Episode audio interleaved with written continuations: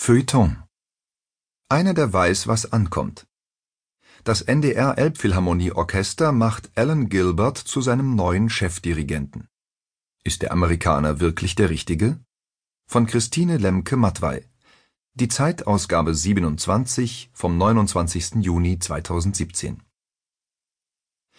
Am Ende ging es dann doch holter die Polter Vergangenen Montag erst hatte der NDR verkündet, dass Thomas Hengelbrock seinen Vertrag als Chefdirigent des Elbphilharmonieorchesters nicht verlängern werde.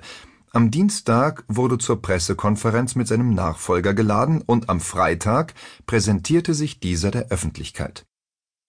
Ein Führungswechsel mit Fingerspitzengefühl sieht anders aus, zumal Hengelbrock just in der Woche insgesamt acht Konzerte für Hamburg bestritt und ein Late-Night-Event Leicht angespannt wirkte auch Alan Gilberts erster Auftritt, wie wohl witzig inszeniert auf Ebene 15 der Elbphilharmonie mit fliegender Saaltür, Applaus und Blitzlichtgewitter. Ein Überraschungsei-Effekt mit viel Effekt und wenig Überraschung, sei es, dass in den süßen Dingern sowieso immer der gleiche kleine Plastikritter steckt, sei es, dass die Personalie des 50-jährigen US-Amerikaners bereits seit Monaten kursierte und die Unterschiede zwischen ihm und Hengelbrock so groß nicht sein dürften.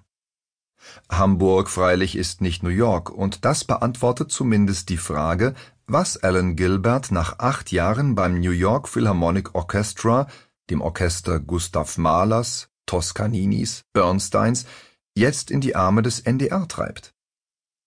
Weder vom Renommee her stellt dieser Wechsel für ihn eine Verbesserung dar, noch von der musikalischen Qualität.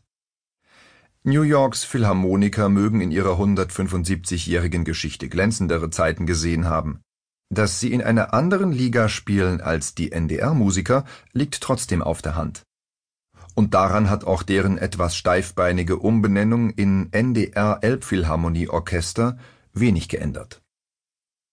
Hamburg aber hat die Elbphilharmonie, jene Ikone der Stadt, wie Gilbert sagt, die in so kurzer Zeit alles verändert habe New York hingegen harrt der überfälligen Renovierung der David Geffen Hall im Lincoln Center. Mindestens 500 Millionen Dollar werden die Arbeiten verschlingen, vor allem der akustische Ausgang ist wie immer ungewiss, und fertig wird das Ganze frühestens 2022. Managen soll diese Interimszeit Deborah Border, die Wunderintendantin aus Los Angeles, wo sie Geburtshelferin von Frank Gearys spektakulärer Walt Disney Concert Hall war, für deren guten Ton wiederum Hallo Elbphilharmonie Yasuhisa Toyota verantwortlich zeichnet. Abermals zusammen mit dem legendären Tokyota Akustikbüro Nagata. Die Welt der Musik ist also klein und Alan Gilbert hatte mehrere gute Gründe, New York zu verlassen. Neben den baulichen und finanziellen waren dies vor allem philosophische, wie er es nennt, die hartnäckig sich haltende Unlust nämlich in Orchesterkreisen wie im Publikum jedwedem Neuen gegenüber. Wer für klassische Musik privat aufkommt, hat es eben lieber gemütlich, traditionell. Außerdem ist Gilbert in Hamburg ein alter Bekannter. Von 2004 bis 2015 war er erster Gastdirigent beim NDR, weswegen man ihm nun gleich einen Fünfjahresvertrag gegeben hat Zwölf Wochen wird er ab Sommer 2019 pro Saison präsent sein, was nicht richtig viel ist, aber auch nicht richtig wenig, und natürlich freut er sich, seinen beruflichen Schwerpunkt wieder in Europa zu haben. Gilberts Familie lebt im nahen Stockholm. Wie klein die Welt der Musik ist, zeigt sich an der Währung, mit der international gezahlt wird. Die gründet sich schon lange nicht mehr aufs Künstlerische, auf ästhetische Differenzen oder Haltungen, sondern nahezu ausschließlich auf Kategorien der Vermittlung, der Education-Arbeit und des Marketings.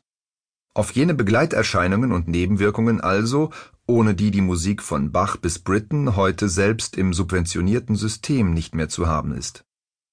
Künstlerische Exzellenz wird bestenfalls vorausgesetzt und ansonsten beschwiegen, mehr nicht. Den Rest lenkt das schlechte Gewissen der Hochkultur vor sich selbst und im Zweifelsfall geht es auch mit etwas weniger Exzellenz. Alan Gilbert ist nicht an die Elbphilharmonie berufen worden, weil er ein so überwältigender Brahms- oder Mahler-Interpret wäre oder ein so fanatischer Verfechter der Wiener Frühklassik, sondern weil er im oben beschriebenen Sinne funktioniert. Er ist sympathisch und eloquent und weiß, was ankommt